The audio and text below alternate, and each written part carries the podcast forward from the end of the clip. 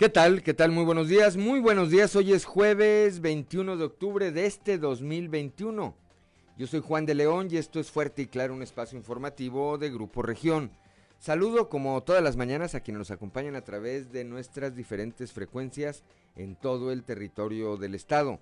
Aquí para el eh, sureste de Coahuila a través de la 91.3 de frecuencia modulada, transmitiendo desde el corazón del centro histórico de la capital del estado para las regiones centro, centro desierto, carbonífera y cinco manantiales por la 91.1 de FM, transmitiendo desde Monclova, desde la capital del acero.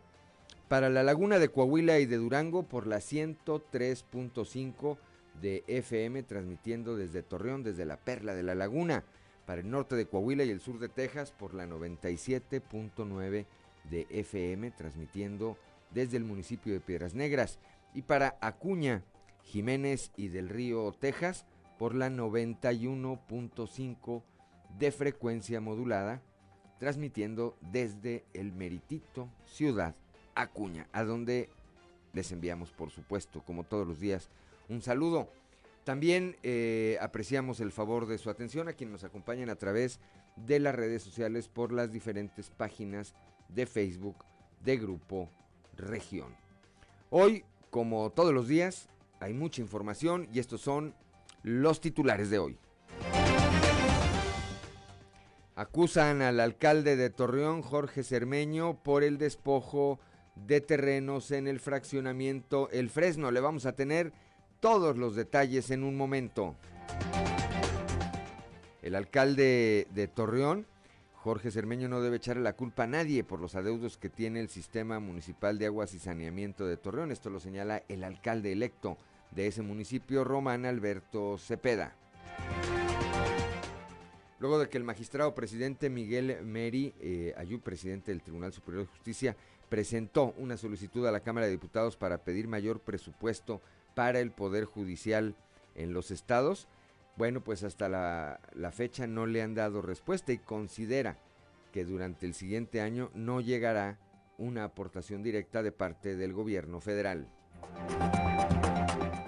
El decreto que emitió el presidente de la República, Andrés Manuel López Obrador, sobre la regularización de autos chuecos no tiene ni pies ni cabeza. Esto lo señala Osvaldo Lucio, dirigente de la Unión Campesina Democrática en la región carbonífera.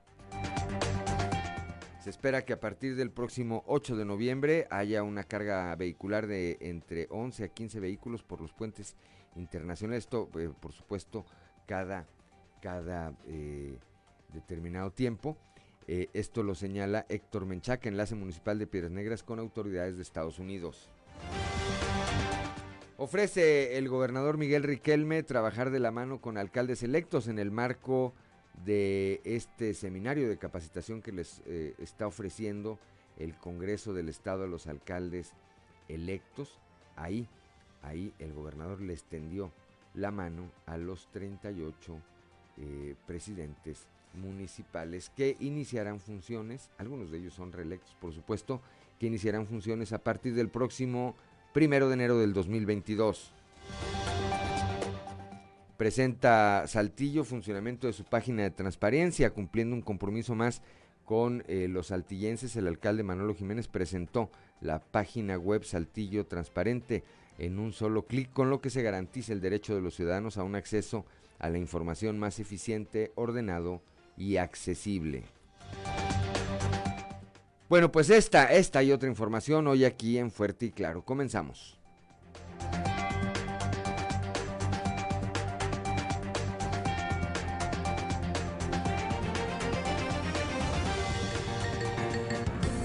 Esto es Fuerte y Claro. Transmitiendo para todo Coahuila. Fuerte y Claro. Las noticias como son. Con Claudio Linda Morán y Juan de León.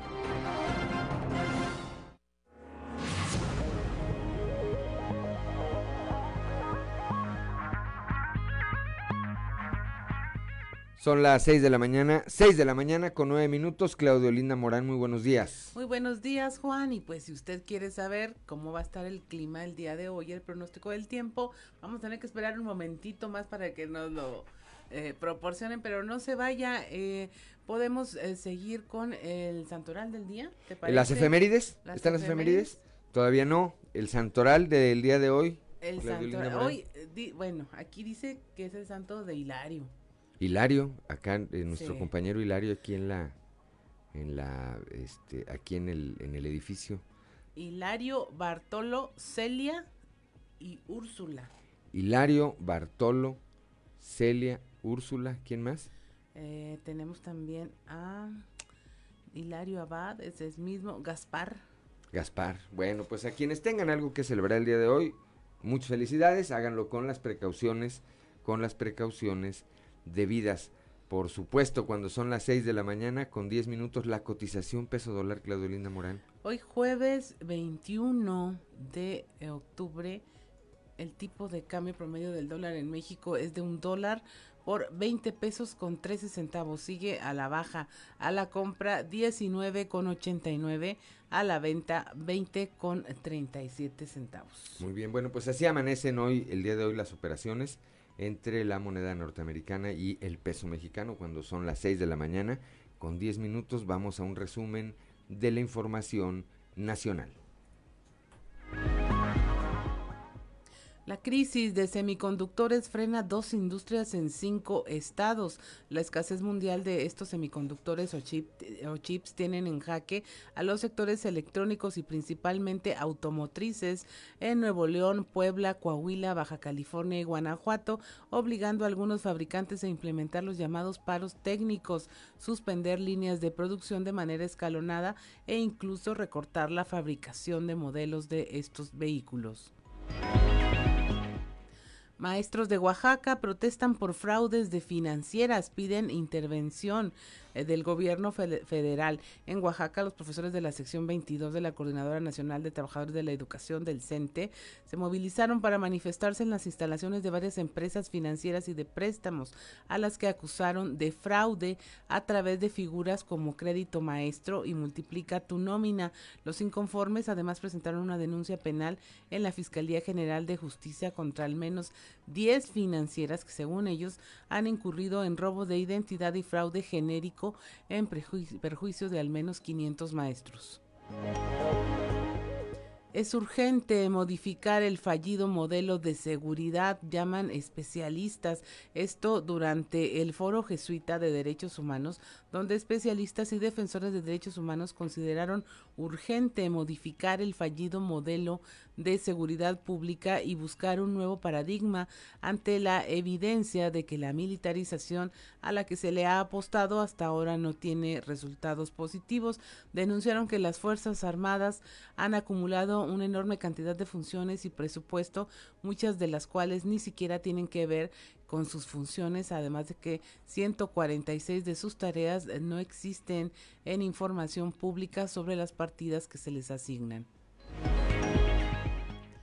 Seguirá en prisión Rosario Robles, un juez la mantiene en, bajo encierro pese al amparo. El juez Gunter Alejandro Villar Ceballos decidió mantener la prisión preventiva en contra de Rosario Robles porque prevalece un elevado riesgo de fuga de la eh, exsecretaria. Esto pese a que Robles Berlanga obtuvo un amparo de forma definitiva contra esta medida cautelar. Uno de los argumentos y el más fuerte del juzgador fue que el resguardo domiciliario solicitado por la defensa le facilitaría los medios para abandonar el territorio mexicano. Figura México entre los cinco países con sistema tributario deficiente. México es el quinto país de la Organización para la Cooperación y el Desarrollo Económico, la OCDE, con el sistema tributario menos competitivo, de acuerdo con un análisis elaborado por la Tax Foundation, el cual califica el al alza al país debido a sus prácticamente inexistentes gravámenes a la propiedad, pero le, hunde debido al peso que tienen los impuestos empresariales en la estructura de ingresos del país. De acuerdo con él, México es el quinto país con el sistema fiscal menos competitivo, solo superado por Portugal, Francia, Polonia e Italia. En Guadalajara atacan con ácido a una mujer trans en pleno centro de la ciudad. Un hospital cercano le negó atención porque no llevaba identificación. El hecho ocurrió la noche del martes en, el centro de Guadalajara. Según la información de la Fiscalía de, de este estado, la mujer caminaba en compañía de una amiga cuando se les acercó un sujeto con quienes iniciaron una conversación. Tras unos momentos, la persona que utilizaba cubrebocas, por lo que no fue identificado, se retiró unos metros y regresó hasta donde estaban las mujeres, lanzándole a la víctima el líquido en diversas partes del cuerpo. La organización Unión Diversa de Jalisco lamentó que el Hospital de la Santísima Trinidad, ubicado a dos cuadras de donde ocurrieron los hechos, negó la atención médica bajo el argumento de que no traía identificación. Uno de los paramédicos que la atendió reportó que sufrió quemaduras en brazos, cara, pecho y piernas y que las lesiones abarcan aproximadamente el 60% de su cuerpo. Y finalmente realizan paro de labores en juzgados de Baja California por falta de pago a trabajadores. El Tribunal Superior de Justicia en Baja California deuda el pago retroactivo de un aumento salarial a los empleados sindicalizados, situación que generó un paro de labores en todos los juzgados. El dirigente de los burócratas, José Agustín Calderón, detalló que a cada empleado se le adeudan unos 7 mil pesos y temen que no se les otorgue o en su caso le retrasen más de un mes de aguinaldo. Y hasta aquí la información nacional.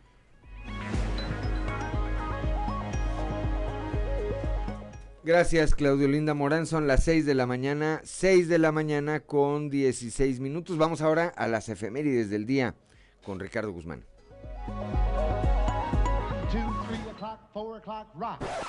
¿Quiere conocer qué ocurrió un día como hoy? Estas son las efemérides con Ricardo Guzmán.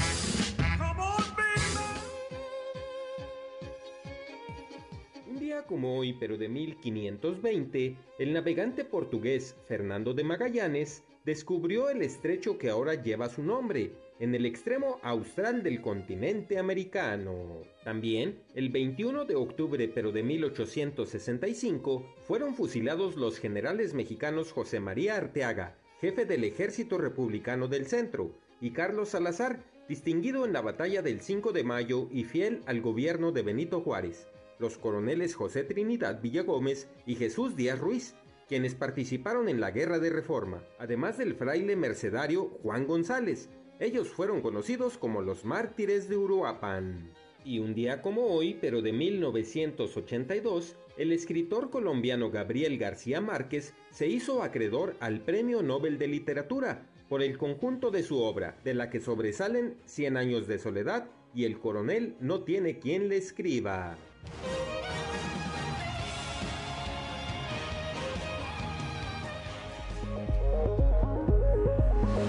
Son las 6 de la mañana con 17 minutos. Vamos al mundo de los deportes con Noé Santoyo. Resumen Estadio con Noé Santoyo.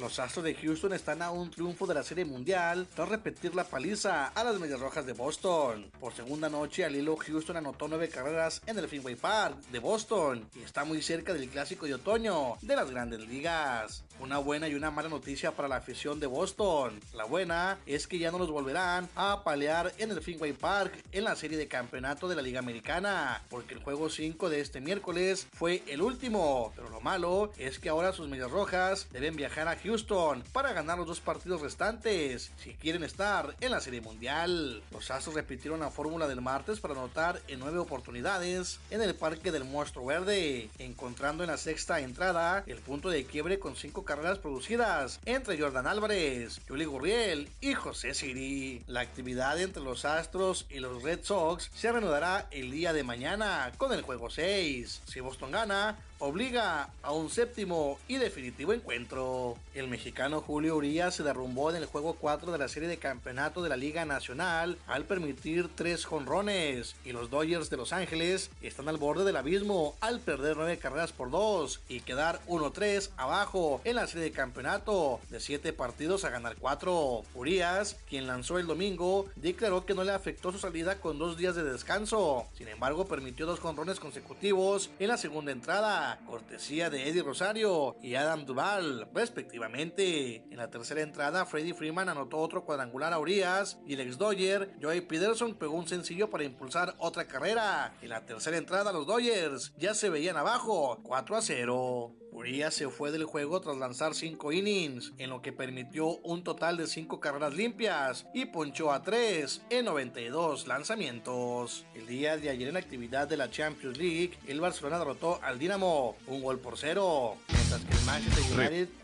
goles por 2 al Atalanta. El Bayern Múnich goleó 4 goles por 0 al Benfica y la Juve ganó 1 por 0 al Zenit. Los resultados el día de ayer en el fútbol mexicano Toluca y Necaxa empataron a un gol, mientras que Pumas le pegó dos goles por uno a León, Tigres goleó tres goles por cero al Pachuca, y los Chilos de Tijuana y Chivas no se hicieron daño al empatar a cero goles. Resumen Estadio con Noé Santoyo.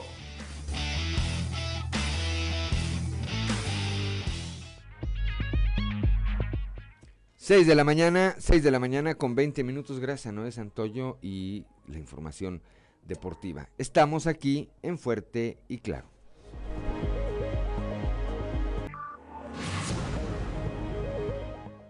Son las 6 de la mañana, 6 de la mañana con 24 minutos. Continuamos aquí en Fuerte y Claro y vamos ahora a la portada del día de hoy de nuestro periódico Capital, que en su nota principal destaca esta información surgida el día de ayer, dada a conocer allá en el eh, municipio de Torreón una ciudadana de nombre Alejandra del Río, Alejandra del Río, denunció haber eh, sido víctima de ella y su familia, por supuesto, ella y su familia haber sido víctimas de despojo de parte de la administración municipal que encabeza Jorge Cermeño Infante. En un momento más le vamos a tener todos los detalles de esta información. También el alcalde electo de ese municipio, Román Alberto Cepeda, con respecto, a, la deuda del CIMAS que va a heredar el CIMAS, que estaría en eh, una cantidad superior a los 700 millones de pesos, pues dijo que no le eche la culpa a Cermeño, a, que, no, que no eche culpas, dijo. También en un momento más vamos a tener esta, esta información.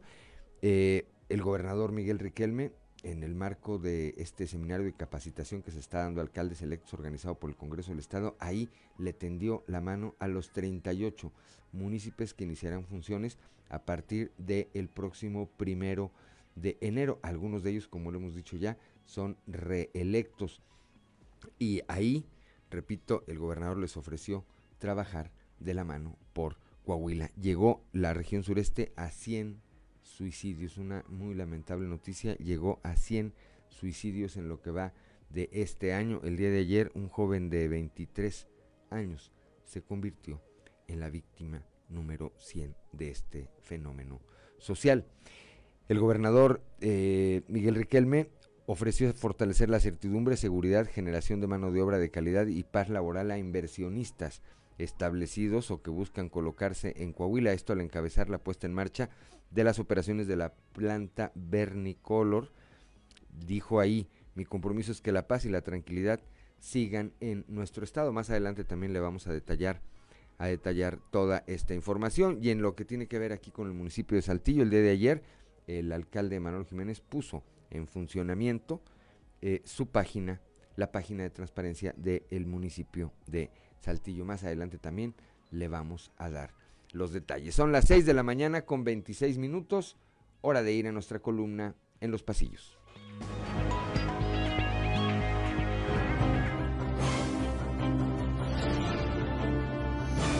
Y en el cartón de hoy, a la baja que nos muestra el presidente de México, Andrés Manuel López Obrador, que está al lado de una gráfica que nos muestra cómo van subiendo los robos, el secuestro, la extorsión y más de 100 mil homicidios, mientras que él está parado de cabeza y nos dice, pues yo veo que los índices de violencia y delincuencia van a la baja.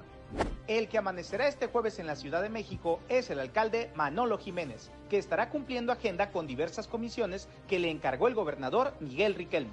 Si bien es cierto que Manolo siempre se desempeñó como un alcalde muy pegado a lo local, viendo que Saltillo estuviera en orden, con los servicios públicos de calidad, que estuviera bien en lo general, Ahora que la capital coahuilense tiene indicadores que sobresalen a nivel nacional, tanto en temas de seguridad como transparencia, competitividad, calificación crediticia y calidad de vida, ya le da tiempo de atender otras comisiones y tareas. Eso sí, sin descuidar la ciudad. A propósito de la Ciudad de México, quien recientemente estuvo por allá fue la secretaria de Turismo, Azucena Ramos, quien asistió a la conferencia de prensa ofrecida por la Secretaría de Turismo Federal para dar a conocer los detalles de la 45 edición del Tianguis Turístico que este año se llevará a cabo en Mérida del 16 al 19 de noviembre. También de gira, pero en Washington, Estados Unidos, y en calidad de presidente de la Asociación Mexicana de Secretarios de Desarrollo Económico, el ingeniero Jaime Guerra Pérez, secretario de Economía en Coahuila. El que no pierde detalle de los pormenores del seminario de capacitación a municipios que organiza el Congreso Local de Eduardo Olmos es el alcalde electo de Saltillo, Chema Fraustro, quien participa acompañado de su Estado Mayor, integrado por Juan Carlos Villarreal, Carlos Estrada y Mayel Hernández. Ya son las 6 de la mañana, 6 de la mañana con 28 minutos. Vamos rápidamente a un panorama informativo por el estado. Comenzamos aquí en el sureste, en el sureste con nuestro compañero Christopher Vanegas, que ayer, eh, bueno, pues tuvo oportunidad de platicar con el magistrado presidente del Tribunal Superior de Justicia, Miguel Meri Ayub. No habrá o no hay respuesta, para ser más claros, no hay respuesta del eh, gobierno federal. Eh, a través de la Cámara de Diputados, el, eh, presidente del Tribunal Superior de Justicia pidió que hubiera una partida especial para el Poder Judicial en los estados. No ha habido ninguna respuesta. Cristo, muy buenos días. Hola, ¿qué tal compañeros? Muy buenos días. Los saludo con mucho gusto a ustedes y a todos nuestros radio escuchan. Y déjenme platicarles que el día de ayer hablamos con el magistrado presidente del Poder Judicial aquí en el estado, Miguel Meriayub, quien nos dio a conocer que, pues bueno, durante el próximo año no se espera presupuesto por parte del gobierno federal, por lo que comentó que eh, los gastos del Poder Judicial aquí en el Estado caerán nuevamente en responsabilidad del de, eh, gobierno del Estado. Aquí eh, la explicación respecto a esto. Todo parece indicar que el presupuesto en la Cámara de Diputados nuevamente viene sin ninguna aportación directa a los poderes judiciales locales. ¿Qué implica los, para, para, ustedes eso de tener? En este sentido, será el gobierno de Coahuila quien asuma la responsabilidad de las juezas, de los jueces, de los secretarios, de los archivistas, de los actuarios, de cada uno de los tribunales laborales que se instalarán en los seis en los, en los seis distritos judiciales que he mencionado. Y esta será una carga importante para el gobierno de Coahuila, eh, que tendrá que contemplarse en el presupuesto del próximo año a efecto de que el Poder Judicial pueda contar con estos recursos. Pues bueno, esta es con la información con la que contamos al momento. Que tengan un excelente día. Ya son las 6 de la mañana, 6 de la mañana con 30 minutos, gracias a Christopher Vanegas. Claudia Olinda Morán. Allá en la región centro, la PRONIF está investigando ya la denuncia por maltrato en la guardería Kitson. El reporte con nuestra compañera Guadalupe Pérez. Muy buenos días, saludos desde la región centro. Mediante comunicados se informó que la PRONIF va a seguir este caso que se hizo público en diferentes medios de comunicación sobre un presunto abuso a menores en la guardería Kitson ubicada en la colonia Regina de Monclova. PRONIF precisa que no hay denuncia formalizada al respecto, sin embargo se va a seguir de oficio este hecho, también se verificará si la institución cuenta con los permisos pertinentes para funcionar. En su defensa, la guardería Kitson también giró un comunicado a los medios informativos asegurando que se estaba difamando la institución. De igual manera, explicó que los señalados abusos no eran tal, sino que en el primer caso donde se ve un video y un menor es zarandeado por una de las docentes, aseguran le querían quitar un juguete de la boca. En otro donde una pequeña de 10 meses llora después de recibir una palmada en la cabeza, aseguran que era porque le estaban tratando de espantar un mosquito. Por otro lado, también precisan que ellos mismos pedirán a Pronif investiguen este hecho y sean ellos quienes determinen si hubo un abuso o no. También señalaron a dos ex trabajadoras de ser las que difundieron estos videos con el afán de difamar a la institución, señalando que perseguirán un procedimiento penal en contra de estas. También a una de ellas la acusan de haber sido despedida por algunas irregularidades. Saludos desde la región centro para Grupo Región Informa, Guadalupe Pérez. Son las 6 de la mañana, 6 de la mañana con 32 minutos. Pues todo un tema, lo comentábamos ayer o antier, estos eh, videos. Ayer yo leí el comunicado que emitió esta institución, esta guardería, y sí, dice que los videos están fuera de contexto, que en el primero la eh, trabajadora está sacándole un objeto de la boca al niño y en el segundo donde se ve que le hace así a un bebé, así le hace en la frente que le está quitando un zancudo. La mejor opinión, bueno, por un lado, pues la tienen ustedes, ¿verdad? La tiene la sociedad. Y la otra, pues es que hay una investigación, habrá que ver qué resultados arroja esta investigación. Lo cierto es que ayer en las redes pues eh, hubo opiniones encontradas. Hay quienes le dan la razón y creen la versión de la guardería, hay quienes no. Repito, la mejor opinión la tienen ustedes. 6 de la mañana con 33 minutos. Vamos a la región carbonífera con Moisés Santiago Hernández. Dice Osvaldo Lucio, dirigente de la Unión Campesina Democrática, la UCD, que este decreto del presidente López Obrador para regularizar los autos chuecos no tiene ni pies ni cabeza. Moisés Santiago Hernández, muy buenos días. Buenos días Juan y Claudia y a todo nuestro amable auditorio que nos escucha en todo Coahuila. En la información que tenemos para el día de hoy, el decreto sobre regularización de autos chuecos no tiene pies ni cabeza. Así lo señaló Osvaldo Lucio, dirigente de la UCD en la región carbonífera. Esto es lo que comenta al respecto.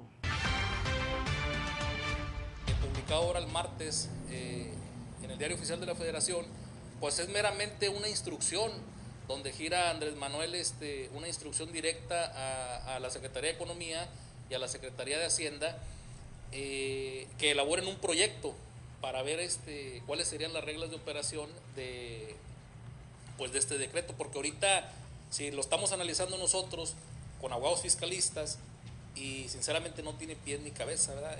este decreto. En, en, la última regularización se basaron en el TEMEC, anteriormente era TLC, Tratado de Libre Comercio, ahora es TEMEC, Tratado México, Estados Unidos, Canadá. Mi recomendación es que esperen, ahorita me atrevo a decirte que hay, mucha, hay, hay muchas organizaciones que están pidiendo anticipos y están pidiendo papelería original, entonces ahorita no hay nada para nadie, no caigan es la información que tenemos para todos ustedes desde la región carbonífera, su amigo y servidor Moisés Santiago. Que tengan un excelente día. Son las 6 de la mañana, 6 de la mañana con 35 minutos, Claudio Linda Morán. Pues ya ante la previsión de la reapertura de los puentes internacionales, se espera ya que aumente la carga vehicular este próximo 8 de noviembre. Ya se está trabajando y organizando con las autoridades de Piedras Negras y Estados Unidos para agilizar este proceso. El reporte con nuestra compañera Norma Ramírez.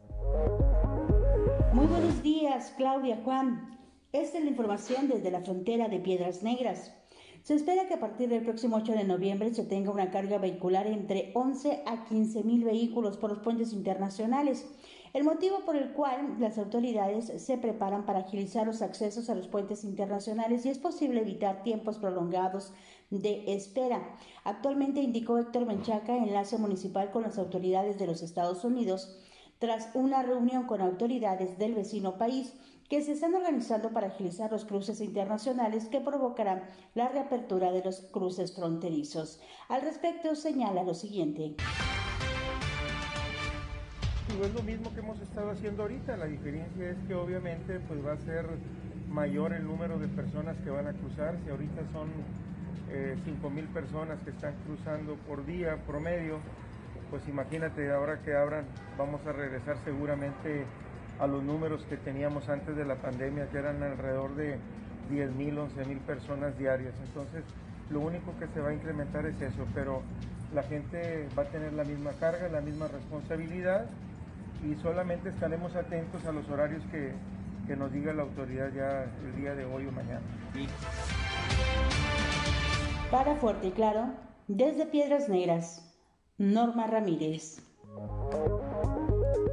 Gracias Norma Ramírez, son las 6 de la mañana, 6 de la mañana con 37 minutos. Vamos rápidamente ahora con nuestra compañera Leslie Delgado, aquí en la región sureste, el Museo del Desierto y, particularmente esta sección que se llama Museo eh, Desierto Viviente, Desierto Viviente del Museo del Desierto. Su director Fernando Toledo explica la atención que dan a fauna silvestre, lesionada, así como la que se eh, confisca por tratarse de tráfico ilegal de especies. Leslie Delgado tiene la información. Muy buenos días, Leslie. Buen día, informando desde la ciudad de Saltillo, el director del Desierto Viviente del Museo del Desierto, Fernando Toledo, dio a conocer que este recinto ha atendido a fauna silvestre lesionada en carreteras y ejemplares que han sido transportados ilegalmente, al respecto, precisó que actualmente atienden a una osa de aproximadamente 5 años de edad que fue atropellada la semana pasada en la carretera 57 en el tramo localizado entre los ejidos de Cuauhtémoc y Huachichil.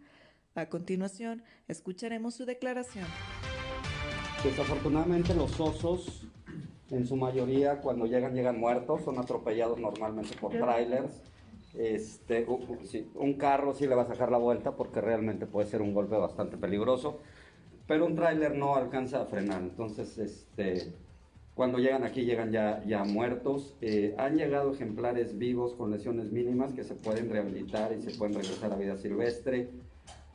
Ahorita hay uno este, que está en condiciones muy críticas, eh, está paralizado la cintura para abajo, eh, aparentemente no trae fractura de cadera ni de fémur trae un golpe muy fuerte en la columna, entonces está evaluando ahorita qué se puede hacer con él, ¿no? La semana pasada llegaron dos muertos y llegó esta, esta osita viva. Eh, y estamos evaluando junto con las autoridades qué vamos a hacer, ¿no? Yo les dije, bueno, vamos a esperarnos un periodo con tratamiento para ver si empieza a evolucionar. No me quiero adelantar, la verdad, pero bueno, ayer vi un poquito de mejoría, entonces posiblemente podamos este, sacar adelante este ejemplar. Con la intervención y deseo que tengan un excelente día. Son las 6 de la mañana con 39, 6 de la mañana ya con 40 minutos, ya dio vuelta, ya dio vuelta el minutero. 6 de la mañana con 40 minutos estamos en Fuerte y Claro.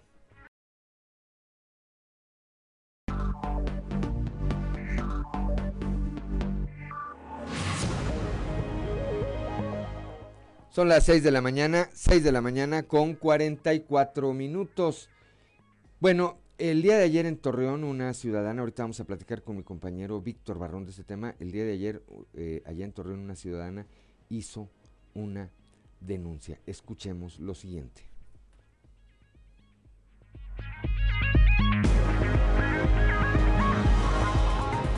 Una nueva irregularidad cometida por la administración que encabeza Jorge Cermeño Infante fue denunciada este miércoles por la ciudadana Alejandra del Río Lima, quien acusó al alcalde de haberla despojado de un terreno de 45 mil metros cuadrados utilizado por el gobierno municipal para la construcción de una trotapista, obra iniciada en 2019 y entregada por la administración en el presente año de acuerdo a documentación presentada por la afectada en un oficio de la gerencia de la Comisión Nacional del Agua en La Laguna, fechado el 15 de agosto de 1994, queda establecido que la superficie ubicada a un costado de la nueva irregularidad administración que encabeza Jorge Cermeño Infante fue denunciada este miércoles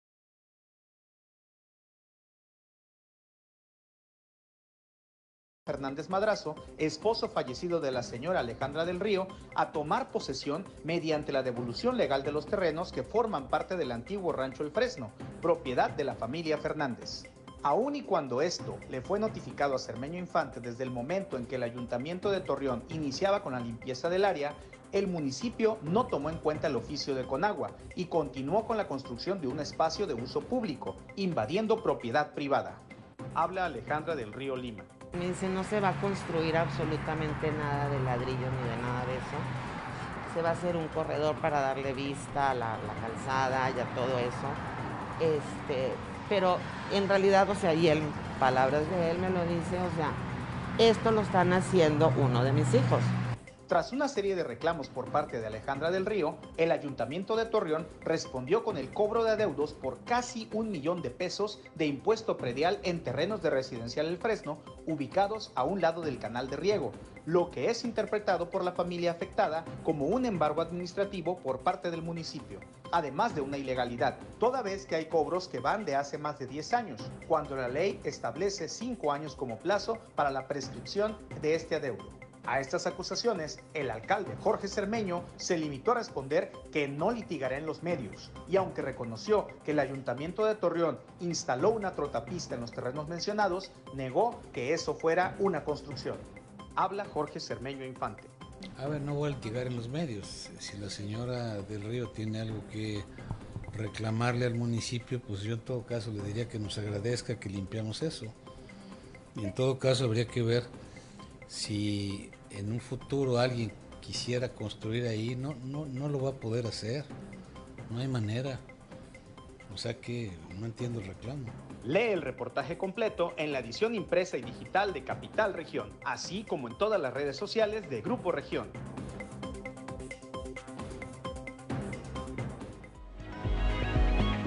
Son las 6 de la mañana, 6 de la mañana con 47 minutos. Víctor Barrón, otro escándalo en la administración de Jorge Cermeño. Muy buenos días.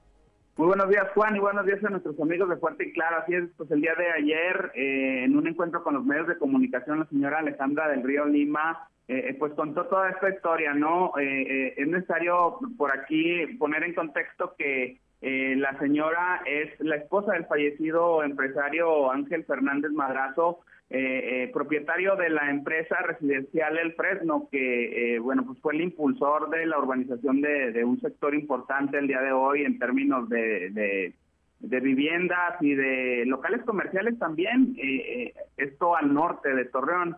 esta, esta situación se da en, un área, Juan, amigos, para ubicar a nuestros radioescuchos y también a nuestros amigos de todo Coahuila, en, en un área donde está un canal que, obviamente esto es jurisdicción de Conagua, un, canal de riego, y hay un área donde se construye esta, esta trotapista, eh, eh, se colocó tierra roja, aparatos para hacer ejercicio, pero todo esto sin notificar a la familia que es la propietaria de, esto. Había un litigio por un juicio eh, testamentario que del 2019 a la fecha esto ya avanzó a favor del hijo de la señora Alejandra, quien es el heredero legítimo de, de, este, de esta superficie de 45 mil metros cuadrados eh, al norte de Torreón. Así que esto se da en, medio de, toda esta situación. La señora buscó al alcalde, es lo que nos comenta, esto al principio, en 2019. Después ya no le contestó el teléfono, ya no recibió eh, eh, documentación y esto siguió. importante comentar hay un oficio de la Conagua fechado el 15 de agosto de 2000 de, de 1994 1994 eh, allí es donde la Comisión Nacional del Agua eh, oficialmente o legalmente eh, regresa esos terrenos al señor Ángel Fernández Madrazo. Por allí ese documento está en poder del Grupo Región donde eh, se, hace entrega legal de estos terrenos. Una nueva irregularidad cometida por... Años después se da esta, esta construcción de una trotapista en terrenos que pues evidentemente son propiedad privada. Así que escuchemos la explicación de todo esto en voz de la señora Alejandra del Río Lima. Eh, cuando yo veo que empiezan a limpiar el terreno, yo hablo con el señor Jorge Cermeño Pante y le comento y le digo que estos terrenos son de residencial del Fresno, que en ese momento yo todavía no tenía la personalidad de mi hijo como, como heredero y yo albacea, pero que era que, que, yo tenía los papeles de la devolución de Conagua, de todo. Este, inclusive aquí están los papeles con una devolución con fecha del 2004, sí, de parte de Conagua, del 94, perdón. Y él me dice que, pues que le ha llegado los papeles. Le dije, claro que sí. Le dije, porque yo, yo, te los, yo se los envío. Va un, un, abogado de parte de nosotros, le lleva, le comprueba la papelería y aún así el señor siguen con la construcción de todo esto, ¿sí? Vuelvo yo a hablar con él, le repito la misma situación, le digo, este, está mal, me dice, no se va a construir absolutamente nada de ladrillo ni de nada de eso. Se va a hacer un corredor para darle vista a la, la calzada y a todo eso. Este, pero en realidad, o sea, y él, palabras de él me lo dice, o sea, esto lo están haciendo uno de mis hijos. ¿sí? Yo le demuestro, le digo, desgraciadamente, repito, en ese entonces yo no estaba en posición, cuando ya eh, recibo yo de parte de la Suprema Corte de Justicia el nombramiento donde ya se reconoce que, el heredero es Alejandro Mijo y, y yo soy Aldacea. Lo vuelvo a ver y, ya no me recibe, ya no nada, o sea, y se queda esta construcción.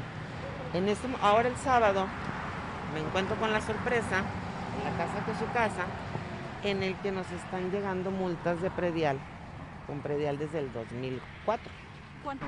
900, casi un millón de pesos. Alrededor de 927 Pero nada más se debe de cobrar cinco años anteriores. Es correcto. Está cobrando desde el 2004. ¿Sí? Primer bimestre del 2004 al sexto bimestre del 2020. ¿Y ya prescribió en ese? Ya. Claro, sí, claro. Entonces, ¿usted cómo interpreta esta situación? ¿Son de varias propiedades? Son de varias, sí, o sea, de varios terrenos, de aquí aledaño. a mí lo que me llama la atención es que son aledaños al mismo canal, ¿sí? O sea, yo no sé cuál es su intención, yo no sé. Ahora sí que, ahora sí que dicen que que con leche se quema hasta el foco que le sopla, la verdad, o sea, yo me tengo ya mucho miedo después de todo lo que he pasado, que me, o sea, todo lo que he luchado para, para recuperar los bienes de mi hijo y, y, que por una cosa de qué tamaño, por alguien al que se le demostró que era un terreno que no estaba libre, que estaba en litigio, sí, a lo mejor en ese momento no teníamos la personalidad, pero que no estaba libre, o sea, ¿por qué vienen y hacen esto? Y ahora, con, una, con un embargo de un predial de un millón de pesos. Lo que pasa es que jurídicamente podemos interpretar como que lo que están buscando es un embargo administrativo sobre los terrenos que tienen falta de pago de predial. Entonces es lo que se teme que se vaya a actuar de parte del municipio en, en virtud de que a sabiendas de la situación y de que se le puso en conocimiento al, alcalde Jorge Infante Cermeño, sobre, digo Cermeño Infante, eh, sobre la situación de los terrenos, aún así actuó y continuó con las construcciones, eh, manifestando que era construcción que estaba a cargo de sus hijos. ¿Cuál es la superficie de este terreno? En total aproximadamente son 45.500 eh, metros cuadrados aproximados. ¿Cuántos años entonces es un agandalle por parte del municipio. Exactamente. A eso es a lo que yo tengo muchísimo miedo. Es lo que me están demostrando con esto. Por eso lo, quiero, lo quise hacer público. Por eso me atrevía a pedir ayuda ya pública. O sea, de que se me hace una injusticia, la verdad. O sea, sí. Este... ¿Usted, qué está pidiendo? Así, ¿Ya está hecha la obra? ¿Que se le pague el terreno? O que se pague el terreno, o, o, o, no sé, o que venga a quitar, o no, no, no entiendo así cuál es su idea. ¿A quitar todo esto? Exactamente. O sea, ¿cuál es su idea, como dice el licenciado? ¿Cuál es su idea? ¿Cuál es todo esto? O sea, Entonces, ¿eso es un despojo, abogado? Es un despojo. Eso es un despojo, a todas luces, no hay, no hay otra situación. Porque eh, incluso, insistimos, el alcalde se le hizo de conocimiento de la situación de los terrenos y aún así él procedió a, a construir esto. Entonces se, se, está invadiendo un terreno que no es propiedad del municipio, que tiene un propietario que inclusive si se fijan en las propias multas, están a nombre de Ángel Fernández Madrazo. Entonces tienen un propietario, ellos lo conocen porque obviamente ellos manejan esa información y, con dolo se están apropiando de un terreno que, no es de ellos. Por lo tanto, sí hay, una, hay materia para que se investigue el despojo correspondiente. Son las 6 de la mañana, 6 de la mañana con 55 minutos. Bueno, pues esto fue, esta es la explicación que da esta ciudadana, Alejandra, eh, que pues denuncia este despojo, Alejandra del Río, denuncia este despojo. Te pediría, Víctor Barrón, que no te fueras del aire. En un momentito regresamos para que nos comentes qué fue lo que dijo Cermeño. Estamos en Fuerte y Claro.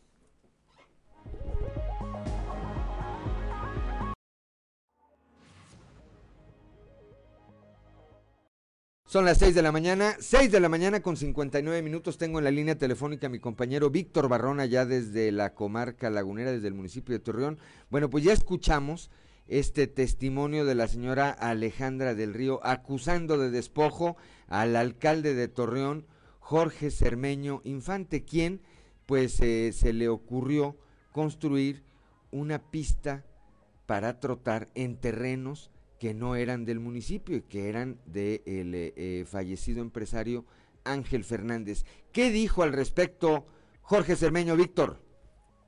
Así es, Juan, pues por ahí se le menciona al alcalde este tema legal, la cuestión de los oficios de Conagua que hacen constar la propiedad eh, eh, a nombre del señor Ángel Fernández.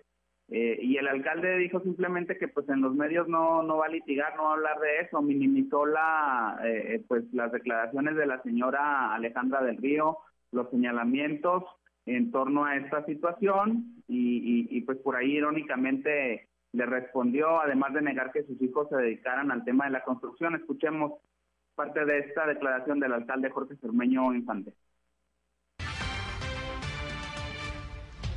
A ver, no voy a litigar en los medios. Si la señora del Río tiene algo que reclamarle al municipio, pues yo en todo caso le diría que nos agradezca que limpiamos eso. Y en todo caso habría que ver si en un futuro alguien quisiera construir ahí, no, no, no lo va a poder hacer. No hay manera. O sea que no entiendo el reclamo. Yo sé que la familia eh, de ella, pues eh, han sido dueños de todo lo que es el Fresno. Estamos hablando de un área muy grande que va desde galerías hasta el nudo mixteco de esa colonia. A ver, la conozco a la señora y un día me habló y me dijo, oye, ¿estás construyendo en mis terrenos? Le dije, no estoy construyendo nada estamos limpiándoles y vamos a hacer una trotapista, eso es lo que está. O sea, díganme qué construcción hay. ¿Han visto alguna construcción? ¿Han visto alguna afectación? Habló de una denuncia de naturaleza penal por, por despojo. no estamos despojando a nadie. Y amparo por el lado de acá de los... bueno, pues entonces ya no litiguemos en los medios. Hay que conocer de, de, qué se trata, ¿no? Gracias. Gracias a ustedes. 7 de la mañana, 7 de la mañana con dos minutos. Imagínense que en su casa o en una de sus propiedades venga una autoridad y le construya una trotapista y le diga, no, yo no le estoy invadiendo ni le estoy despojando de nada. Al contrario, al contrario, bien diga que le fue bien, diga que le fue bien porque ya le limpiamos el terreno, pero no construimos nada. ¿Qué tamaño de cinismo del presidente municipal de Torreón? Gracias, Víctor Barrón. Muy buenos días. Pues muy buenos días. Un saludo para todos.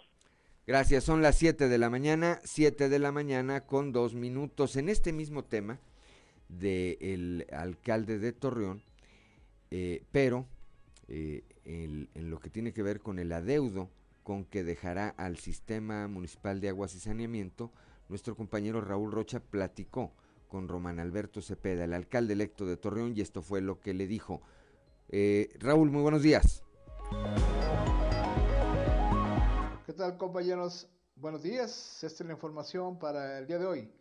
El alcalde Jorge Cermeño no debe de echarle la culpa a nadie por los adeudos que tiene el sistema municipal de aguas y saneamiento de Torreón, aseveró el alcalde electo de ese municipio, Román Alberto Cepeda. Después de que Cermeño dijo que los adeudos que tiene CIMAS son por culpa de administraciones pasadas, Cepeda afirmó que cuando se es responsable no se debe buscar culpables por otro lado. Muchas gracias. Pues sí, esperemos que vamos a ver los números. Ahorita al parecer está quebrado, esperemos que no. Y bueno, ya entrando, ¿qué les han dicho ustedes? Eh, eh, justamente este proceso que ocupa de aquí al día último y luego del día, del día primero de enero, 30 días hábiles para la entrega recepción oficial jurídicamente, va a ser la parte más importante para poder seguir adelante y, hablar eso que justamente, lamentablemente, que si hay, Torreón hay un problema de agua que se tiene que resolver. Tiene que ver con seguramente mala administración, operación, eh, mantenimiento, serán muchas cosas, no lo sabemos, no me atrevería a adelantar, lo que sí sé es que hoy el sistema de agua municipal no está funcionando bien. ¿El le echa culpa a administraciones municipales? No, no, no, no, no. Cuando uno es responsable no le puede echar la culpa a nadie. Esta es la información para el día de hoy. Buen día. Son las 7 de la mañana, 7 de la mañana con 4 minutos. Y es que, Fíjense qué ironía, Jorge Cermeño, que tanto critica a Andrés Manuel López Obrador, pues contesta igual que él dice, no, los de atrás, los de atrás, dice, los de atrás, los de atrás. Él estuvo cuatro años, prácticamente cuatro años, le quedan tres o cuatro quincenas, eh, afortunadamente para los torreonenses, pero estuvo cuatro años al frente de la administración municipal de Torreón. Y él dice, los de atrás, los de atrás, fueron los de atrás. Son las 7 de la mañana, 7 de la mañana con 5 minutos. Claudio Linda Morán. Bueno, continuamos con la información y ya eh, pasamos a estos temas en donde el gobernador, bueno, está ofreciendo trabajar de la mano con los alcaldes electos. El gobernador Miguel Riquelme ofreció trabajar con los 38 alcaldes electos para sumar esfuerzos y recursos para que Coahuila siga avanzando desde el inicio eh, con sus gestiones a partir del primero de enero del 2022. La elección terminó, no es necesario que se los diga y que se lo repita mi gobierno tiende la mano a las 38 alcaldesas y alcaldes de Coahuila, dispuesto a sumar los esfuerzos y recursos necesarios para que a Coahuila le vaya bien. Por eso es importante unirnos, estar en un mismo frente, no dejar llegar esa curva de aprendizaje. Los alcaldes y alcaldesas electos tienen que llegar trabajando el primer día de su gobierno. Tienen que saber cuál es la problemática que enfrentan tienen que saber también sus derechos y obligaciones. Y, por ende, tenemos que impulsar a nuestros equipos de trabajo a que se capaciten día a día. Hoy la función pública es mucho más complicada que antes. Repito, la transparencia y la rendición de cuentas es una agenda diaria de la, de la sociedad en general. Estamos ante los ojos de, de todo el mundo y por ende también no solamente esperan que hagamos las cosas con transparencia, sino que las hagamos bien y a la primera. Y tenemos que hacer equipo. Dentro de las diferencias que se puedan tener, yo admiro la labor del Congreso, de esta legislatura y de la pasada, porque con mucha madurez hemos asumido los retos que tiene nuestra entidad y nos hemos puesto de acuerdo.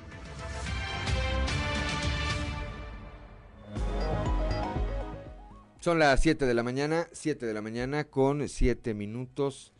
Continuamos aquí en eh, Fuerte y Claro y tenemos una visita de lujo. Se apareció aquí por esta cabina nuestro amigo el profesor José Luis Flores Méndez, secretario de Desarrollo Rural aquí en nuestro estado y amigo mío de hace muchos años.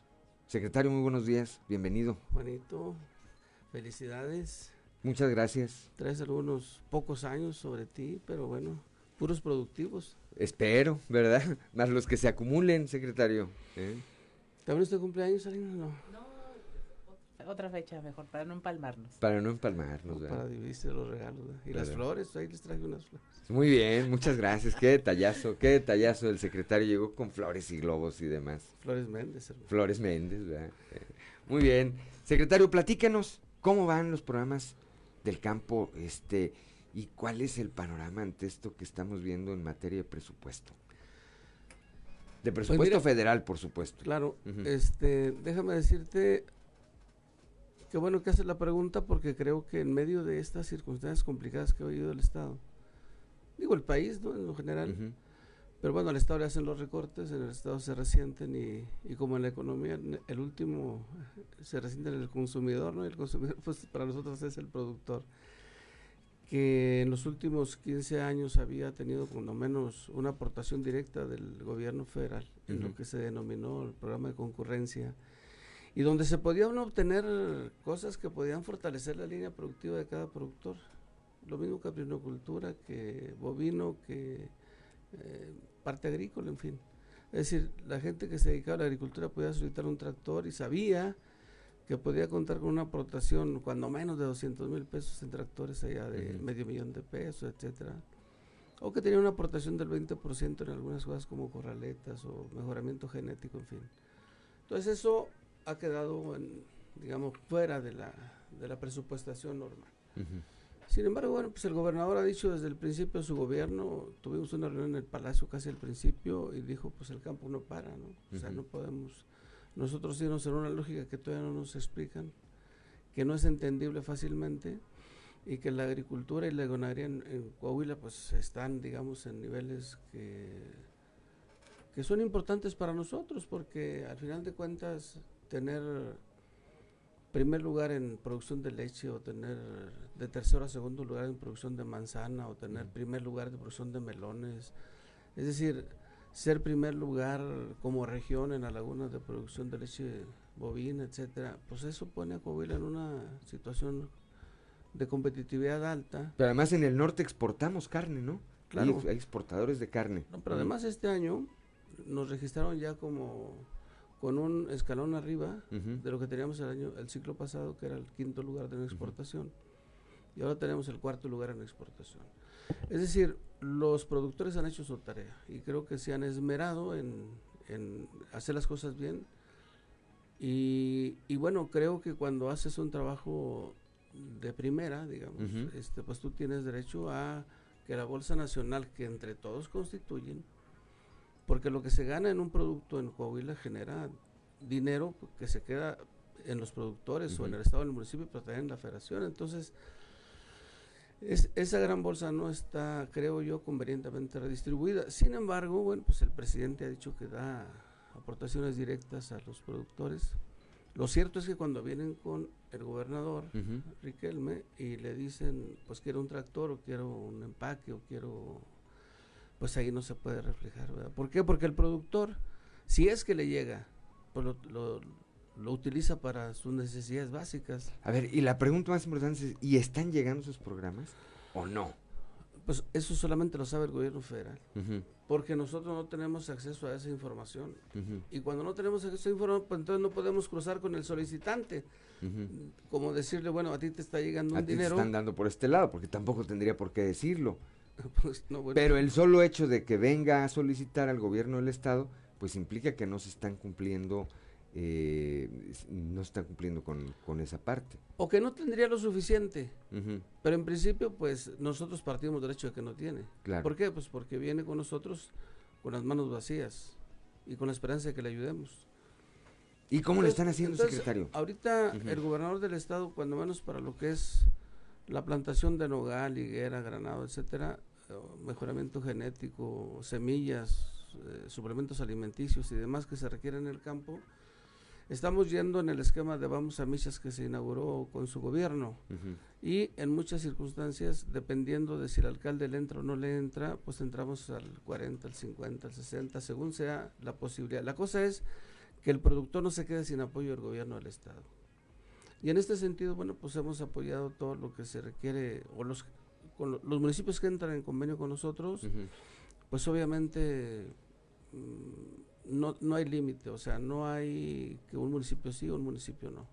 Entonces, semillas de sorgo, semillas de avena o suplementos alimenticios para una zona o para la otra, todo se atiende. A, a esa parte iba, porque ayer, ayer estuvo el gobernador eh, el gobernador Riquelme con los 38 alcaldes, algunos de ellos reelectos, eh, por supuesto que van a, iniciar funciones el próximo primero de enero, acá en este seminario que organizó el Congreso del Estado, y ahí les dijo, les ofrezco a todos trabajar juntos. Y creo que en este aspecto, en el del campo, habrá municipios que no, pero habrá otros muchos en que sí su participación en conjunto con el gobierno del Estado a través de la Secretaría que usted encabeza, pues tienen, eh, tienen un eh, papel determinante para los productores. Sí, realmente yo no tengo ahorita el registro de que un municipio no le haya entrado a uno o a otro programa. Cuando entras a mejoramiento genético por el hecho de la exportación, este, hay, hay municipios que entran con una parte al productor, se lo dan de manera directa. Ese no viene aquí con nosotros, ese no se registra con nosotros. Pero hay ocasiones en que tú compras el toro y el toro necesita necesariamente llevar un, seguro. Si el toro sale malo, si el toro sale, este, bueno, malo, que no le sirva a, la producción del, del, hato que fue adquirido, pues entonces el seguro opera para que se le reponga. Entonces a veces los, los alcaldes pagan esa, le dan ese apoyo pues al productor. Y a veces le dan un apoyo directo de 4 o 5 mil pesos dependiendo. Porque el, toro de nosotros vale promedio 36 mil pesos tope, ese es el tope que apoya el, gobernador. Y de ese tope, la tercera parte la aporta el gobernador de los recursos fiscales que él decidió asignar para el apoyo a la ganadería. Entonces, por cada toro que tú adquieres, el gobernador te está aportando 12 mil pesos. Y en, en cementales de, caprinos, podemos poner hasta el, del 50 para arriba. la caprinocultura sí tiene un poquito más de apoyo, es un poco más barata en términos de los apoyos y de la logística, pero este cualquier apoyo que solicite el caprinocultor este es digamos aprueba, es positiva la respuesta para pues para mantener esto, mira, el, el gobierno federal asignó un precio de garantía para la leche bovina, pero no para los caprinos. Entonces, cuando yo le digo al secretario, oiga, hay un principio del, de la 4T que dice, por el bien de México primero los pobres. Y nosotros en el desierto tenemos a los más pobres, y son los que se dedican a la caprinocultura. Y son los que tienen a Coahuila en primer lugar de producción de leche. Y tenemos el tercer lugar en producción de carne. Y vamos con toda certeza a llegar antes de que termine el gobernador del estado su periodo a ser segundo lugar de producción de carne de caprina. Tenemos una oportunidad con la carne de caprina, por cierto, te la comento hasta donde llegue la señal. ¿A todo el estado? Porque, nada más, porque, porque fíjate que ah, hace tres semanas aproximadamente entramos en contacto con la representación de la comunidad musulmana. Y cuando hablamos de la comunidad musulmana estamos hablando de todo el mundo. Pero fundamentalmente lo que estamos hablando ahorita es Canadá y Estados Unidos, que nos piden no el cabrito que se consume aquí cotidianamente, sino que nos piden un chivo de, canal con 15 kilos, por ejemplo. Entonces tú dices, bueno, y eso, bueno, pues es que nosotros les podemos dar un precio de garantía y les podemos nosotros costear lo que significa la certificación de esta producción de carne durante un año y sobre la base de que el precio que acordemos es el que vamos a sostener en el momento en que hagamos, digamos, la transacción o el negocio. Lo estamos estudiando, estamos platicando con ellos. Requieren de un, de un rastro TIF que está ubicado en San Pedro de las Colonias. Los socios de ese rastro TIF están en contacto. Estamos tratando de integrar la cadena. Estamos tratando también de que nos convirtamos en, un, en una, en un, digamos, en un cliente potencial que nos permita hacer ese negocio, porque creo que si, si nosotros llegamos a tener un mercado de esa naturaleza, pues entonces la caprinocultura tiene, opción, tiene una opción distinta de cómo mercadear. Ahorita el cabrito sale por compromiso con los restauranteros o con quien sea, a, por adelanto de dinero, por ejemplo, ¿no? Pero bueno, como no tienes una competencia, pues igual te dan cualquier cantidad. Claro, ellos regulan el precio prácticamente. Y, o sea, ¿cuál es el ejemplo más claro que tenemos nosotros en materia de regulación de precios? Aquí, Ah, bueno, tenemos nosotros el mercado internacional del ganado en pie en los Estados Unidos, que puede estar dos o tres pesos la libra por arriba de México, que a lo mejor a veces dices, no, pues lo mando, la logística me sale casi igual, pues mejor lo vendo aquí. Ah, pero estás tomando como referente el precio de allá. El precio de allá. Si allá no existiera, aquí te darían cualquier precio. Entonces estamos nosotros tratando de que la competencia sea una realidad con nosotros. Nuestros manzaneros, por ejemplo, que producen la manzana más dulce de México. Ah, bueno, pero no la estás poniendo en, el anaquel extranjero. Entonces necesitamos luchar por poner una manzana tuya ya. Si te quejas de que la manzana de, de, que viene de fuera, de donde venga Canadá, Estados Unidos o Sudamérica, es un poco mala con respecto a la tuya, pues entonces pongamos la nuestra ya para que la prueben. Claro.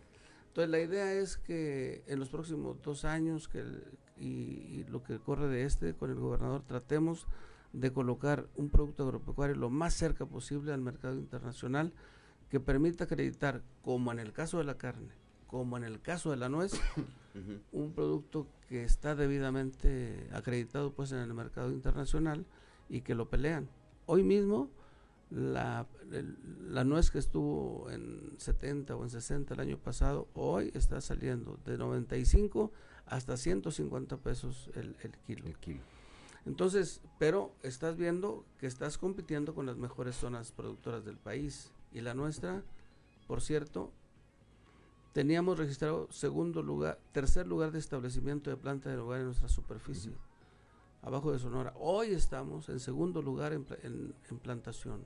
Lo que quiere decir que también es una meta que tenemos planteada antes de que termine el gobierno de Miguel Riquelme, debemos de ser también segundo lugar en producción y valor de la nuez en, nuestra, en nuestro país. Bien, son las 7 de la mañana, 7 de la mañana con 20 minutos. Secretario, tenemos un minuto. ¿Algo que quiere usted agregar? Pues nada, agradecerte, Juanito, agradecerte las atenciones que, que, tienes con el gobernador Riquelme para platicar con los productores a través de tu programa. Y creo que por la amistad, por la relación, por tu profesionalismo, creo que este minuto lo dedicamos para hacerte un feliz cumpleaños. Muchas gracias, secretario. De verdad que se lo aprecio y aquí estamos en contacto. Qué gusto tenerlo aquí. 7 de la mañana con 20 minutos. Estamos en Fuerte y Claro.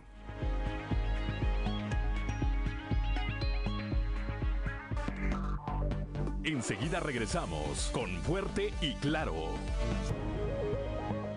7 de la mañana, 7 de la mañana con 24 minutos. Continuamos con la información y ya, como todos los días, desde la capital del acero, nuestro compañero y amigo periodista Toño Zamora. Toño, muy buenos días. Se fue de la línea Toño Zamora. En un momento, en un momento lo vamos a estar, en un momento lo vamos a estar recuperando para platicar, como todos los días, de las trizas y de los trazos allá desde Monclova, desde la capital del acero. Ya está en la línea telefónica Toño Zamora, muy buenos días. Buenos días Juan, buenos días a las personas que nos interesan a esta hora. Fíjate Juan que un pequeño error hizo que la presidenta municipal de Cuatro Ciénegas no tuviera la presidencia del Comité Directivo Estatal del PAN. Eh, cabe señalar que desde el primer momento el Comité Ejecutivo Nacional de ese partido, eh, desde el primer momento dijo que, que vaya mujer, que sea por unidad y que sea una mujer la que dirija los destinos de ese partido se ventilaron tres nombres, entre ellos el de la alcaldesa Yolanda Cantú, que aquí entre nos iba en caballo de Hacienda. También en la tercia de tres estaba la exdiputada federal y ex senadora Silvia Garza, que no llegó a la final al no pasar los filtros ahí puestos por el partido donde manda Marco Cortés. La ex fue la primera en ser borrada de la lista porque le encontraron algunos detalles, algunos desaciertos en su etapa legislativa. La utilización para fines personales de las comisiones en el Senado de la República y en la Cámara de Diputados hizo que la bióloga se quedara en el camino. Entonces después solamente quedaban o quedaron Elisa Maldonado y Yolanda Cantú. Esta última cometió un error que no fue perdonado eh, cuando de repente subió una fotografía eh, y, tú vas a decir, Juan, ¿qué les pasa a estos panistas? no y, en esa fotografía aparece con los indeseables del Partido de Acción Nacional de, de Torreón, para no mencionar nombres si quieres. Y eso le costó a, a la alcaldesa Yolanda Cantú el no haber sido la dirigente estatal de ese partido. O sea que en cualquier lado como que, hacen lo que quieren, ¿no? O de la manera que ellos quieren. Pero bueno, pues hoy todo se vale. Yo me acuerdo cuando Yolanda Cantú, perdón, estaba en campaña queriéndose reelegir, ella decía que ella era la candidata del gobernador. Sí. O sea, no crees que el tema de los colores y demás le perjudicaba mucho. Yo creo que más allá de la fotografía, lo cierto es que no la querían, no la quieren y se llegó a un acuerdo ahí en el PAN para que eh, pues sea la nueva dirigente, alguien que responda de alguna manera a los intereses de ambos grupos, porque parece muy tersa, parece que será muy tersa la sucesión. Solamente hay que recordar, Toño, que el que a dos amos sirve, pues con uno va a quedar mal, ¿verdad? Sí, efectivamente, ¿no? Y ayer ya salió la convocatoria que, aquí nos adelantamos, 19 de diciembre la, la, elección, empiezan las, eh, los registros y, y, hasta un día antes de, que elijan, yo no sé para qué hacen campaña, si todo el mundo sabe que va a ser este, este de unidad. Son cuatro posiciones para la región centro y otras cuatro posiciones repartidas entre gente de Torreón y de Saltillo. Bueno, pues así, así se están dividiendo, por lo menos en el eh, papel, ahorita, eh, el, comité directivo estatal. Habrá que ver cómo, cómo termina, cómo termina eh, esta división y sobre todo cuánto dura, Toño, porque esa es la otra parte, ¿verdad? Cuando empiecen a incumplirse ahí algunos acuerdos, cuando empiezan a no estar de acuerdo con alguna cosa, ahí es donde, ahí es donde me parece, me parece, se va a comenzar a complicar la cosa, Toño. Así es, mejor. Bien, pues gracias, gracias como siempre, gracias como siempre, y pues estaremos platicando el día de mañana, Dios mediante, Toño. Hasta mañana, Juan. Hasta mañana, son las 7 de la mañana, 7 de la mañana con 28 minutos. Pues sí, fíjense, eh, así están, están tratando de organizarse eh, en el comité, eh, bueno, para el relevo en el Comité Directivo Estatal del PAN. Todo parece apuntar hacia que hubo un acuerdo ya entre los dos grupos predominantes en este partido, el grupo eh, Laguna, o lo que queda del grupo Laguna, que encabeza Memo Anaya y Chuy de León, y el grupo eh, Monclova, que en términos reales pues encabeza Alfredo Paredes. Este, parece que llegaron ahí a un acuerdo de estar a, la mitad, a la mitad, pero yo insisto, quien, quien eh, sirve a dos amos, hay un momento en que con alguno, con alguno va a quedar mal y lo que queda de este partido, pues ahí, ahí les encargo. Son las 7 de la mañana, 7 de la mañana con 29 minutos. En un momento más vamos a estar platicando con nuestro amigo. Ya está en la línea 7 de la mañana con 30 minutos, ya está en la línea telefónica. Eh, después de algunas semanas de no haber eh, podido tener comunicación con él, espero que esté ya recuperado al 100%. Nuestro amigo Yanko Abundis, allá desde la capital de los, de, los temblores. Yanko, muy buenos días. ¿Qué pasa, mi querido Juan? Buenos días, ¿cómo estás? Muy bien, muy bien, pues con el gusto de saludarte, dice mi compañera Claudiolinda Morán. Oye, ya que volvimos a, a hablar con Yanko, pues eh, ya nos endeudamos otra vez. Qué barbaridad. pues aquí recuperándome, finalmente me agarró el bichito y pues gracias a Dios aquí estamos todavía. Pero ya todo bien, Yanko. Afortunadamente sí, al 95%. Qué bueno, pues qué gusto de verdad saber que estás bien y qué gusto eh, poder platicar contigo ahora de dinero y familia, Yanko.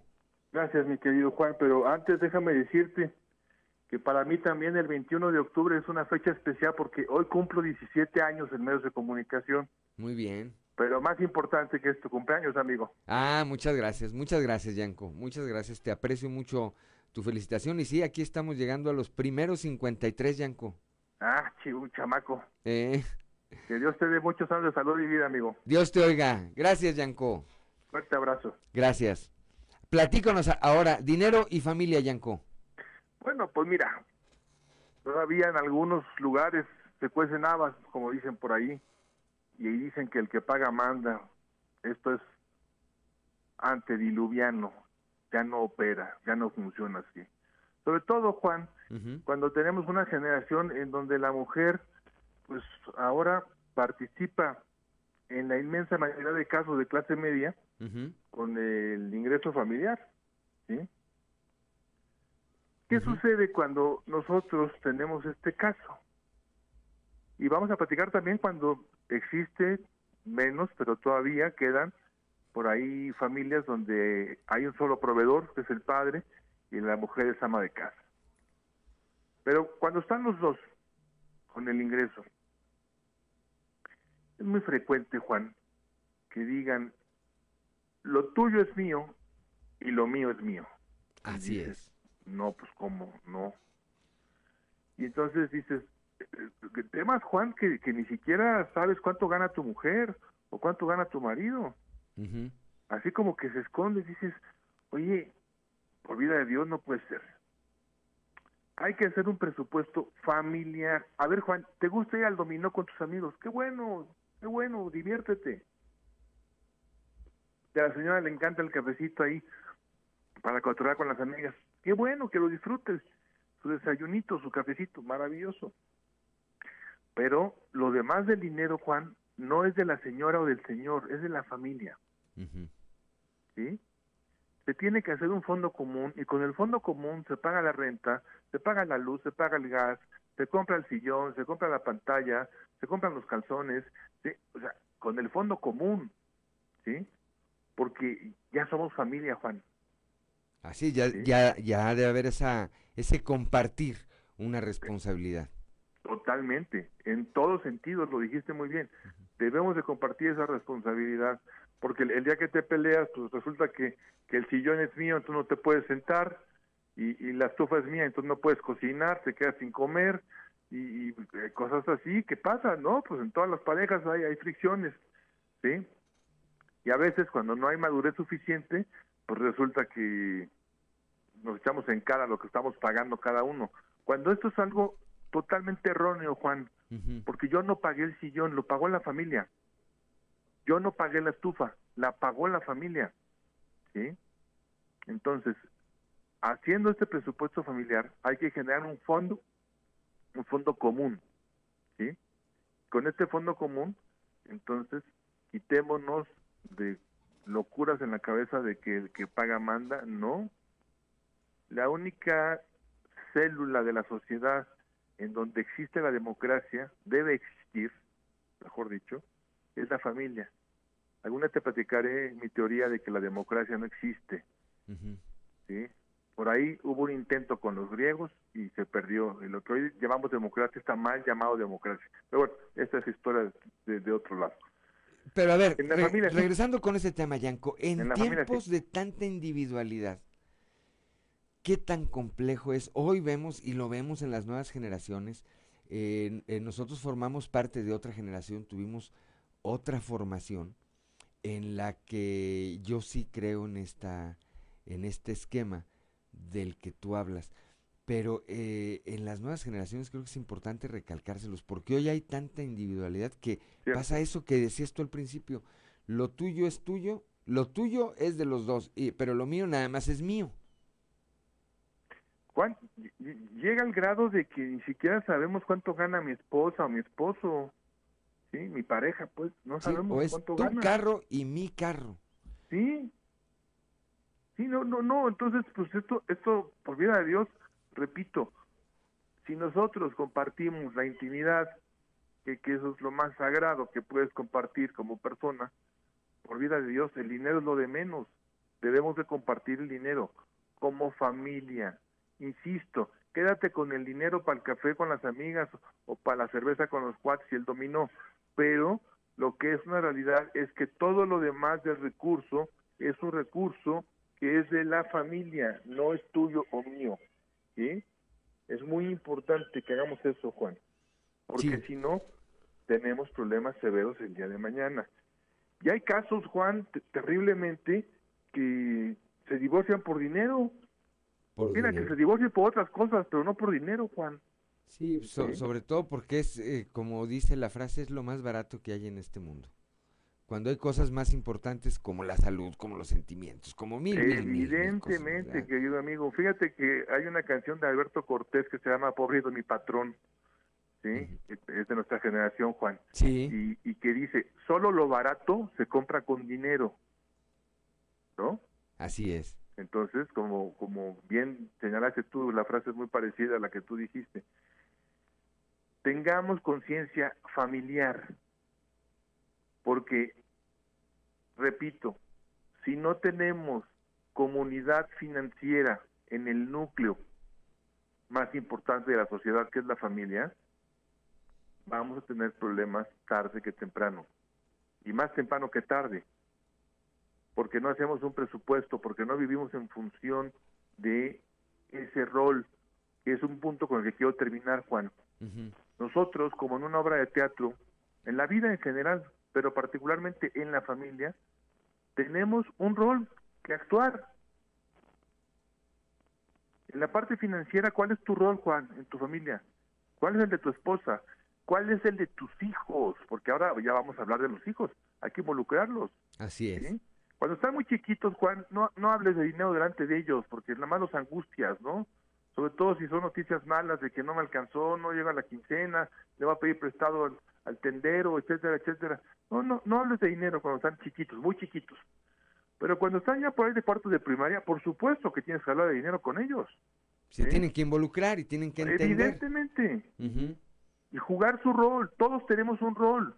El, el rol de los niños en, en, una familia de clase media, pues no es salir a trabajar. Sabemos que hay familias que tristemente desde muy chiquitos trabajan, pero en clase media no. ¿Sí? Entonces, el rol del niño o de la niña no es trabajar. El rol del niño o de la niña es cuidar el agua, es cuidar la luz, es cuidar la vida, es cuidar los recursos que son limitados. Ese es su rol, ¿sí? Y que se encargue a lo mejor de pagar el recibo de la luz, no con su dinero, sino yo le doy el dinero, pero que se dé cuenta de lo que cuesta pagar la luz. Claro. ¿Sí? Y que, y que, y que vea la manera de que si hoy fueron 200 pesos, pues el siguiente mes sean 180. Y tener un control, que es un inspector de la luz, el, el niño o la niña. ¿Sí? Debemos de asumir roles, Juan roles como, económicos. Como equipo, como bien lo apuntas, como Correcto. equipo. Si lo hacemos como equipo, me parece que eh, eh, vamos a tener mejores resultados que, lo, que los que tenemos si cada quien lo hace por, por su cuenta. Y si tomamos ese concepto de decir, a ver, aquí somos una economía de todos, de todos, ¿verdad? Y, y, quitar un poco esos esquemas de que tú provees y nosotros gastamos nada más, ¿no? Esa es la idea central, Juan. Quitar es ese sentimiento de que el que paga manda y, y, yo disfruto y yo gasto, porque por otro lado a veces es, es, al revés, ¿eh? Hay un proveedor que lleva el dinero y los demás se lo gastan y son los que mandan y son los reyes de la casa y a mi hijita y a mi hijito y todo lo que quieran a manos llenas. Qué grave error, Juan. Sí. Debe haber un rol bien definido y debe haber límites en ese rol de todos de la mamá, del papá, de los chamacos, de todos, Juan. Parte de, parte de quienes ya tienen esa cultura, pues qué bueno, y quienes no, nunca es tarde para comenzar a adoptarla, porque al final de cuentas es para bien de todos, Yanko. Exactamente, mi querido Juan. Pues qué gusto de platicar de nueva cuenta contigo, Yanko, y de aquí hasta el infinito, como dicen. Primeramente, Dios te mando un fuerte abrazo, pásatela bien, Juan. Muchas gracias, Yanko. Gusto de saludarte y que sigas bueno. tu recuperación al 100%. Muy buenos días. Gracias, buenos días. 7 de la mañana, son las 7 de la mañana con 40 minutos. Estamos en Fuerte y Claro.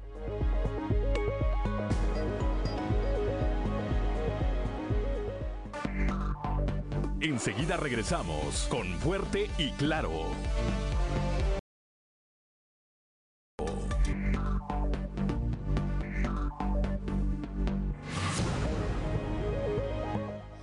De la mañana con 45 minutos. Continuamos con la información y aquí en la región sureste se registró el suicidio número 100 de lo que va del año. Este eh, miércoles por la mañana un joven se quitó la vida en el interior de su domicilio en la colonia Vicente Guerrero. Con ello la cifra de decesos por este motivo suma ya un centenar en este 2020.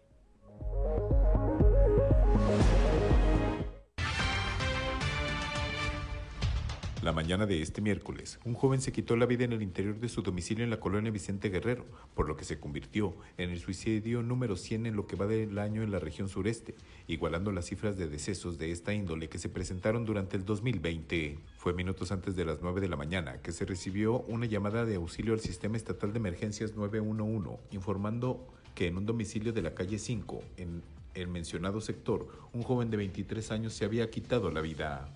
Este reporte fue atendido por elementos de la Policía Municipal y paramédicos de bomberos, quienes confirmaron el deceso de Benito Isaac, quien fue encontrado por su familia en la mañana de este miércoles, suspendido del barandal de una de las ventanas de su habitación. Ante esto, las autoridades municipales cercaron el área en donde se presentó el deceso y solicitaron la presencia de elementos del grupo de homicidios de la Fiscalía General del Estado. Cuando estos llegaron, se entrevistaron con la familia del joven, quienes dijeron desconocer los motivos por los que él se quitó la vida, ya que no externó tener ningún problema ni laboral ni personal. Con este deceso se suman 100 suicidios durante este 2021, igualando la cifra del 2020, por lo que expertos en salud mental y autoridades de la Fiscalía General del Estado consideran que se podría superar el número de suicidios que se registraron el año pasado. Para Grupo Región informó Christopher Vanegas. 7 de la mañana con 47 minutos es momento de irnos a un resumen de la información nacional. Crisis por semiconductores o chips frena, a dos industrias en cinco estados. La escasez mundial de semiconductores tiene en jaque a los sectores electrónico y principalmente automotrices en Nuevo León, Puebla, Coahuila, Baja California y Guanajuato, obligando a algunos fabricantes a implementar los llamados paros técnicos, suspender líneas de producción de manera escalonada e incluso recortar la fabricación de modelos de vehículos. Maestros de Oaxaca protestan por fraudes de financieras, piden la intervención de la Unidad de Inteligencia Financiera. Profesores de la sección 22 de la CNTE se movilizaron para manifestarse en las instalaciones de varias empresas financieras y de préstamos a las que acusaron de fraudes a través de las figuras de crédito maestro y multiplica tu nómina. Los inconformes además presentaron una denuncia penal ante la Fiscalía General de Justicia contra al menos 10 de estas financieras que según su alegato han incurrido en robo de identidad y fraude en, en perjuicio de al menos 500 maestros llaman a modificar el fallido modelo de seguridad. Esto especialistas reunidos durante el foro jesuita de derechos humanos. Ahí defensores de los derechos humanos y especialistas consideraron urgente modificar el fallido modelo de seguridad pública y buscar un nuevo paradigma ante la evidencia de que la militarización a la que se le ha apostado hasta ahora no tiene resultados positivos. Denunciaron que las Fuerzas Armadas han acumulado una cantidad de funciones y presupuesto que ni siquiera tienen que ver con sus funciones eh, originales, además de que 146 de sus tareas no tienen información pública ni siquiera sobre las partidas asignadas. Seguirá en prisión Rosario Robles, juez la mantiene en prisión pese al amparo. El juez Gunter Alejandro Villar Ceballos decidió mantenerla en prisión porque prevalece, dijo, un elevado riesgo de fuga. Esto pese a que Robles Berlanga obtuvo un amparo de forma definida, definitiva contra la medida cautelar.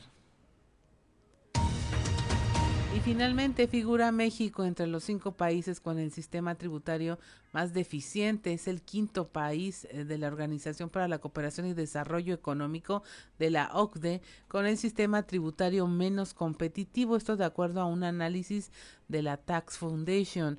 De acuerdo con este análisis, México es el quinto país con el sistema fiscal menos competitivo, solo superado por Portugal, Francia, Polonia e Italia.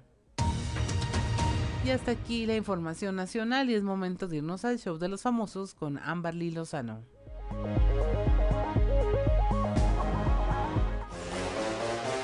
El show de los famosos con Amberly Lozano. Cristian Nodal detiene concierto para defender a fanática. Luego de la cancelación del concierto en Baja California tras acusaciones de cocidio que llevaron a la clausura del foro, Cristian Nodal retomó su gira por México y ofreció un espectáculo musical en la ciudad de Mexicali. Sin embargo, un nuevo incidente ensombreció la noche, pues el cantante decidió detener su show para defender a una fanática que se encontraba en medio del público. El percance que frustró la presentación del intérprete de Adiós Amor sucedió el pasado domingo 17 de octubre, cuando Cristian Nodal se percató que algo andaba mal en una de las secciones en las que se encontraba el público. De inmediato detuvo el concierto a mitad de una canción para saber por qué estaban discutiendo. En un video que trascendió por medio de redes sociales, se observa al cantante hacer un gesto con la mano para que sus músicos pararan de tocar y así poder defender a una mujer de la tercera edad que quería acercarse al escenario para saludarlo el equipo de seguridad le impidió el paso a la persona e incluso intentó sacarla del recinto. El artista, quien está comprometido con Belinda, retomó el concierto y comenzó a cantar su tema Te fallé, en lo que la mujer subía al escenario. Minutos después, en el video se observa a la fanática junto a Nodal arriba del escenario abrazándose y bailando.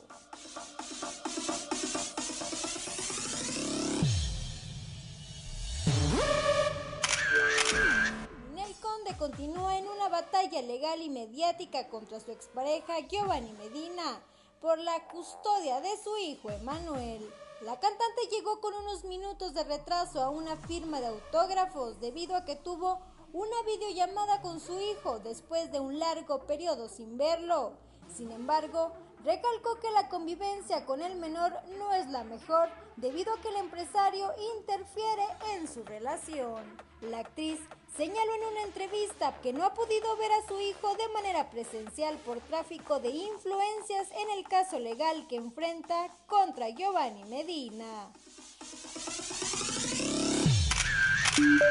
Reportó para Grupo Región Amberly Lozano.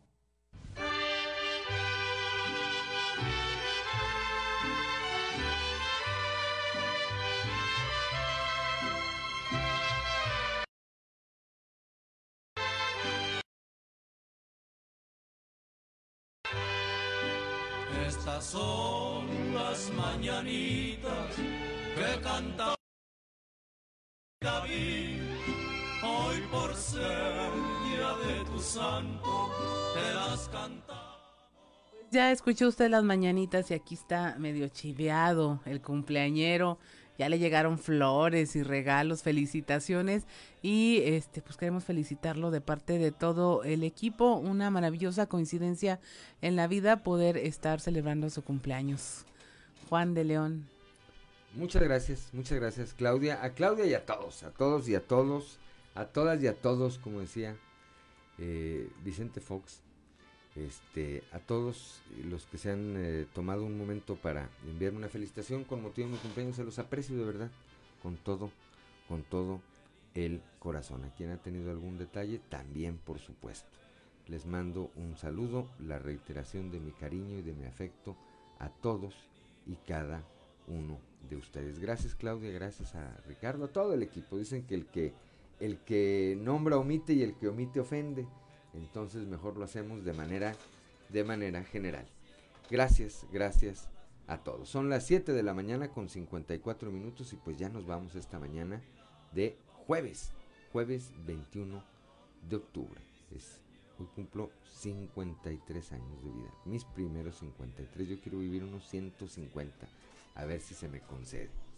Gracias, gracias por acompañarnos. Gracias a Ricardo Guzmán en la producción, a Ricardo López en los controles, a Ociel Reyes y Cristian Rodríguez, Cristian Rodríguez y Osiel Reyes, eh, que hacen posible la transmisión de este espacio a través eh, de las redes sociales, a Claudio Linda Morán, como siempre, por su acompañamiento, por sus detalles, pero sobre todo gracias a usted que nos distingue con el favor de su atención. Lo esperamos el día de mañana a partir de las 6 y hasta las 8 de la mañana aquí en Fuerte y Claro, un espacio informativo de Grupo Región bajo la dirección general de David Aguillón Rosales. Yo soy Juan de León y le deseo que tenga usted el mejor de los días.